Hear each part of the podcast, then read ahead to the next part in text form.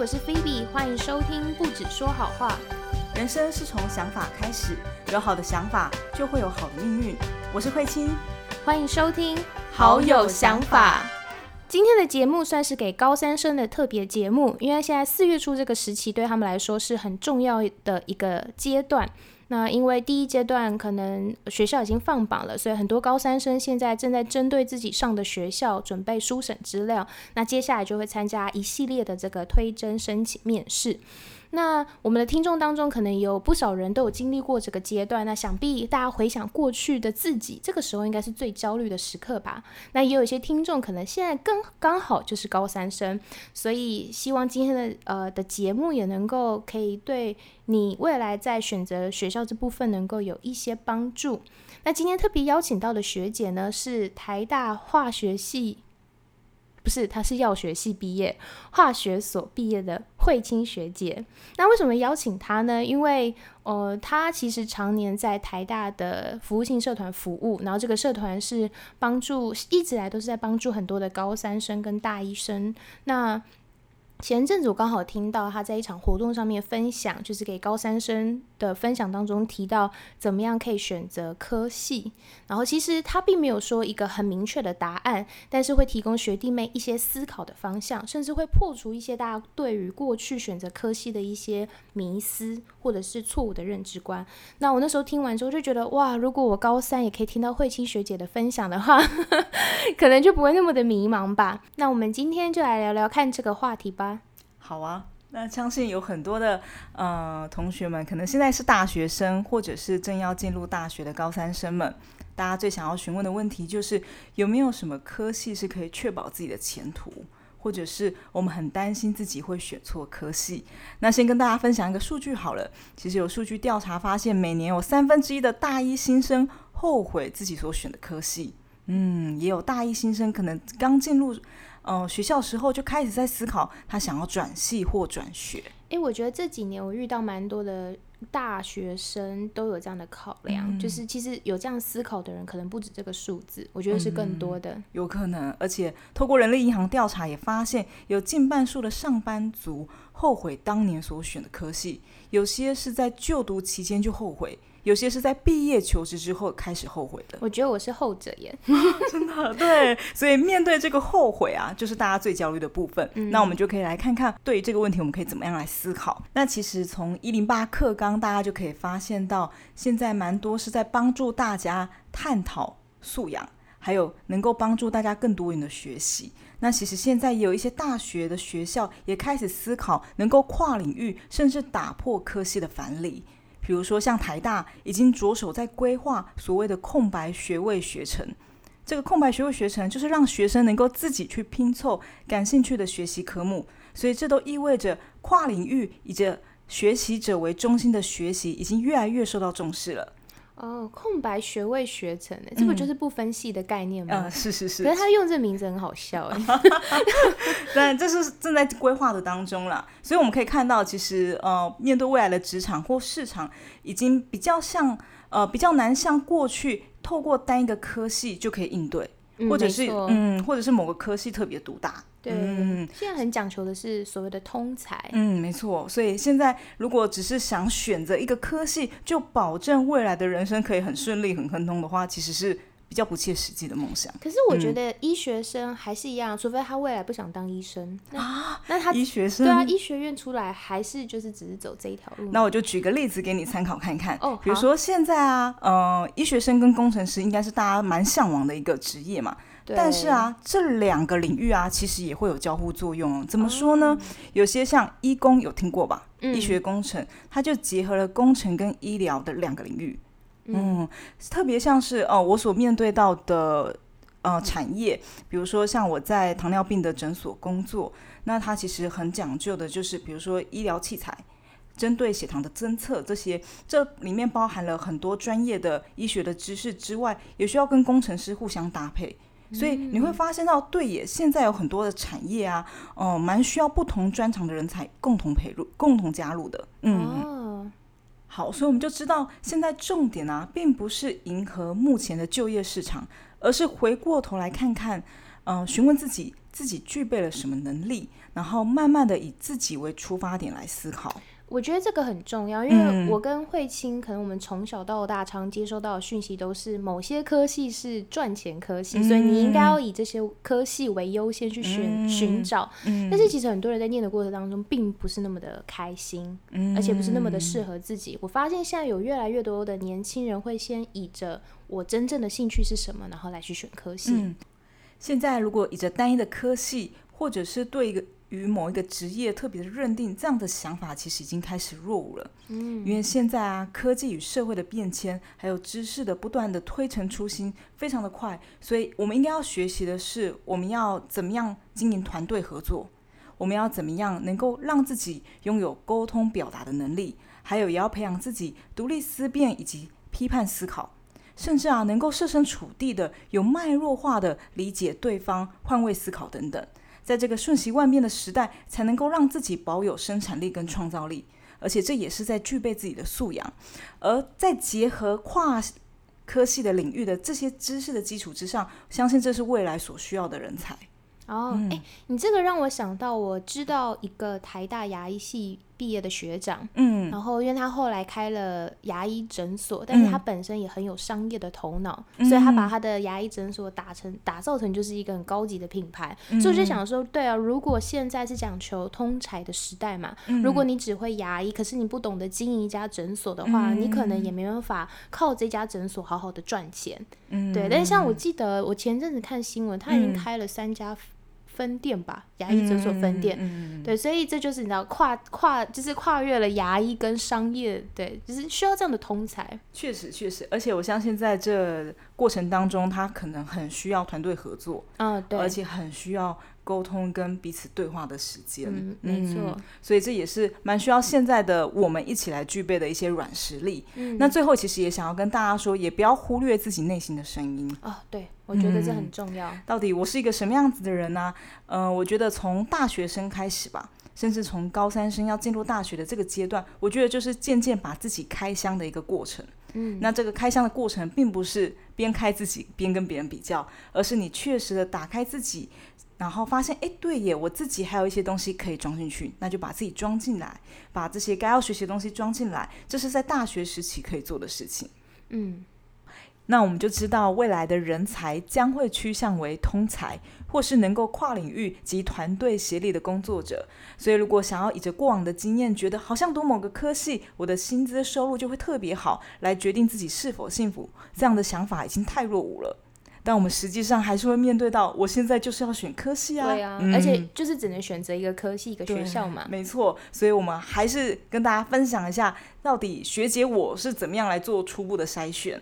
那我们可以先了解，第一个就是你有没有兴趣，你喜不喜欢？你说科系吗？嗯可以先做一个初步的不喜欢的，我们先挑掉，就是现阶段先不用考虑，或者是同学们可能有做过性向测验。嗯嗯，透过性向测验也可以作为一个参考的依据。嗯，当然还是要你个人有兴趣的，这是第一个部分。那可能有的同学会告诉我说：“哎，可是我不知道我自己喜不喜欢。”但这个问题啊，我也很难回答你。对，但我觉得啊，呃，大家比起预设自己可能喜欢这个，预设自己可能不喜欢那个，我们还是回归到一个点，就是：哎，那你有没有能力做到你可能有兴趣的东西？哦，还是透过现象测验，或者是你的成绩开始来做初步的评估，就可能兴趣不是那么高，但是其实你有能力可以 handle 的话，其实也可以，也可以。的原因是因为。现阶段所选的科系真的不会决定你未来就是那个样子。嗯，没错，没错。但会决定你四年是开心还是不开心。哦，会哦，所以还是要慎选。对，嗯。不过我自己是觉得，如果去多看看那些科系上面开设的课程，嗯，可能也可以初步的去判断这个科目会不会是你喜欢的。嗯，没错。而且我会建议大家在这个阶段绝对不要跟别人做比较。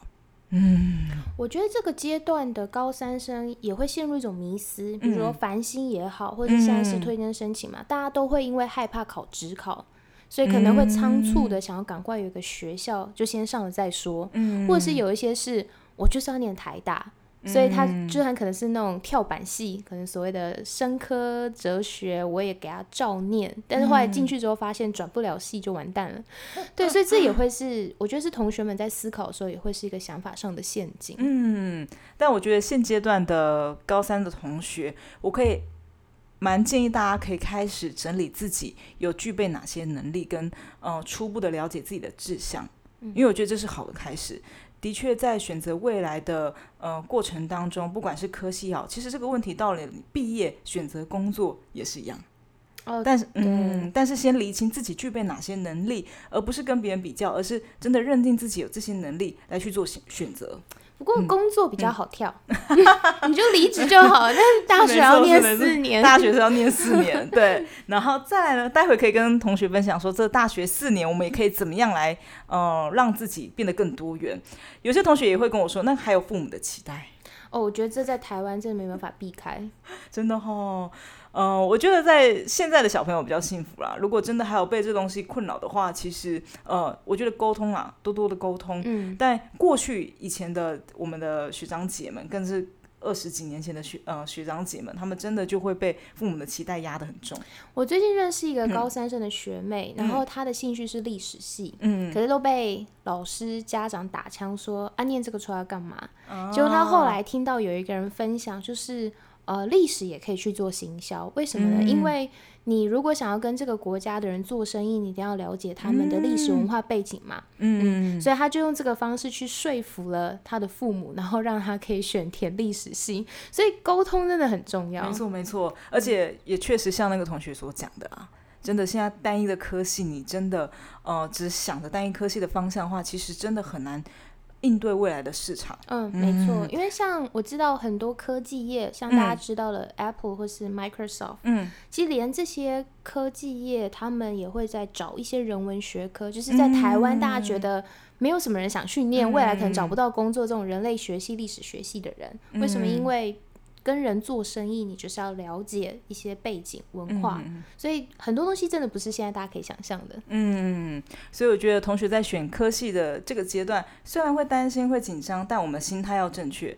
选这个科系不代表你未来就是这个样子。对，没错。而且在这大学四年，反而是最重要的，这是这个时间，因为你还可以透过学程，或者是透过转系、辅系，或去修选修一些课程，还可以再继续的找你的兴趣。嗯，甚至有很多大学学校是有，比如说三校联盟，他们彼此的资源是共享的，反而是可以换个角度来讲。我们反而是可以善用学习，善用自己的资源。嗯嗯，就是在这过程当中，慢慢的，我觉得大学四年就像是将自己开箱的一个过程。哎，那这样听起来，选学校比科系重要喽？那这个问题呢，那就是看你所有兴趣的科系是否有很多学校都有。那如果很多学校都没有的话，就会建议你选科系。嗯嗯。好啊，那其实最重要的还是我们希望可以在大学四年好好的来让自己开箱。这个开箱就是开始认识自己，嗯，而且我们要学习一件事情，就是要好好善用自己这个资源。哦，这是什么意思？这是什么意思？就是你要懂得善用自己所具备的东西。哦，而是在这大学四年的过程当中，你都可以慢慢具备的。嗯嗯，大家应该有听过冰山理论吧？有，嗯，他在很多个不管是职涯、心理啊各个方面都会有，就是提到冰山理论。那同学们应该会知道我要讲的冰山理论是什么呢？所谓的冰山一角是指，就我们现在大学的体制，好，冰山一角是外在的制度下你所看到的，比如说你是医学系啊，你是电机系啊，你是法律啊，你是政治，这都只是冰山一角。嗯，但是在这一角下面啊，这就是大家的本本事了。嗯，这个意思是指，这个意思是指说，在这下面有可能是你的个性啊，你的软实，嗯，你的软实力，你的各式各样的能力。哦，这是大家看不出来的哦。也就是说，可能冰山上面看到是我是什么什么学校科系毕业的，嗯嗯，但是冰山下面的百分之九十五就是我这个人其他的内涵跟特质跟素养了。对，甚至你的现象跟能力是在这里面当中都是慢慢的被造就的。哎，这真的是，毕竟如果开始工作之后，职场上真的是如此。科系有的时候学校不会代表所有的一切，真的是这样子。对，嗯，然后也想要跟大家说的一件事情，就是在这大。大学四四年当中，其实你的能力跟现象是有可能改变的，这个能力是可以变强的。甚至你的性向是可以变多元的。这样听起来好有希望，真的很有希望。但是也要取决于你是在这过程当中怎么样来开发自己。嗯，对，嗯，像我我在上次跟呃大家线上分享的时候，我还在做性向测验。哦，你都几岁还在做？我都我都你们就是当药师，你还在做性向测验？结果性向测验出来的结果是我百分之百的理工跟百分之百的医学，但我的人文商管分数竟然也有百分之六十跟七十。那你以前做的时候有？已经很低，以前我的人文商管几乎只有可能百分之十五左右。哎，这样我也很想去。你很想试试看，对不对？你可以上网做做看。对啊，所以就是哦，蛮希望让大家可以好好的。呃，先有这样的想法，就是你的科系不一定会决定你未来就是什么样子。嗯嗯，让大家可以正确的来看待这件事情。嗯，我觉得这个也是需要给同学们一个呃比较正确的观念，是你的人生很长，嗯，所以你不用把所有的赌注跟希望都压在这一个瞬间的科系的选择，因为你未来的发展性有太多可能性了。嗯嗯嗯。然后在这大学四年开箱的过程当中，也许一开始你打开自己，发现哎。我里面好像没有装很多东西，但这没有关系。对，你可以开始，天哪，你可以开始装，这是这是好事。嗯，在过程当中，其实就是了解自己多少。我觉得总比大四毕业的时候发现自己的箱子里面东西还要少，这样听起来还好啦。嗯，就以学姐过来人的经验，会觉得在这四年当中，我们可以开始累积一些东西。但你们要学习分辨跟判断的能力，到底我要装什么。嗯，到底我要能不能够分辨什么东西是最适合我的，把它装进来。嗯，在这四年过后，你开始也要懂得善用自己，在认识自己的过程当中，一定要认定自己。哎，我已经有这些了，然后开始好好的使用自己的资源。哦，善用自己好像有一本书也有提到，如果未来有机会的话，大家也可以参考那本书。你说读，不然读书会再请慧清学姐来说书好了。好，然后另外一个部分就是在这大学四年当中，你们还要具备弹性。这个弹性不是指说逆来顺受、不断的忍耐、一直保持正面，而是你可以跌倒，你可以想哭，你可以挫折。男生其实也可以哭，嗯，但是你很快的你会站起来。嗯嗯，我觉得这个是很棒的，一点就是人的情绪也好啊，各式各样的，你是有延展性的。对，因为人生不可能说都不会遇到问题。我觉得现在最重要的观念是，你要具备解决问题的能力，而不是去害怕我未来可能会遇到什么什么什么什么样的挫折。嗯，就是也不用逼着自己一直保持正面，因为其实那个时候是压力很大的。嗯，所以蛮希望大家保持弹性的原因，是因为让大家的压力。承受的呃能力是更好的，嗯嗯，当然也会有压力呀，会有各式各样的状况。可是你让你自己的延展性很高的时候，是其实是更开放的，可以面对各式各样的问题，什么样的环境都可以适应。然后最后就是想要跟大家建议的，就是要有耐心。哦，这个很重要，因为我们都很想看到结果，就像现在的高三生很想马上得到学校的这个结果，嗯嗯，对，但是其实真的需要耐心，嗯。不要想说，我想要做这件事情很快就要完成，或者是很很想要具备这个能力，赶快速成。其实任何东西的改变，它都需要时间。没错，所以大家要有耐心，愿意去等待才可以。嗯，这是给大家的建议。那学姐也很想要跟大家分享，就是在大学四年，我自己是这样子啊，我自己很会，嗯，约束自己，约束，嗯，很会约束自己，很硬吗？很硬吗？就是很希望帮自己定好一些自己的原则。哦，其实换句话话来说，就是自律。啊，比如说时间管理喽，那时间管理还有还有做事情的一些呃，比如说希望可以做的比较精准一点。嗯，那其实我们可以看看这个，嗯，我有一次看到一本书有提到，就是这个自然界啊，这个生态啊，越具高度规则及体系的啊，都是偏向高等的生物。哦，所以也就是说，过度的自由跟无规则就是比较低等一点。那这个换到我们的生活当中，其实也是这样。如果我们过度的自由、过度的放纵自己，没有给予自己一定的标准跟准则的话，其实很难真的做到所谓的做自己。嗯，对，因为很多人都认为做自己就是我想做什么都可以，但其实会变成低等生物，有可能会这样子哦。如果大家没有办法判断的话，但时间也到差不多了嘛，其实很想要跟学弟妹们说，就是呃，科系它真的不会定生死。对啊，一辈子很长。嗯，所以希望学弟妹们都可以用轻松开放的心态来面对这个议题，然后也好好的呃预备接下来要进入的各式各样的阶段，还有大学的生活。嗯。好，非常感谢慧清学姐今天这语重心长的 分享。我相信这当中也有她可能大呃，可能之前在就学阶段跟工作之后所经历的一些心得，然后把它重整起来，让大家可以听听看。那也希望大家在呃真正得到学校放榜结果之前，也不要压力那么大，真的，因为毕竟。呃，大学四年会成为什么样的人，你也不晓得。所以，即使你没有考上你真正最想要的学校科系，也不代表你的人生就完蛋了。没错。对，好，那我们今天就节目就录到这里了，拜拜，谢谢大家。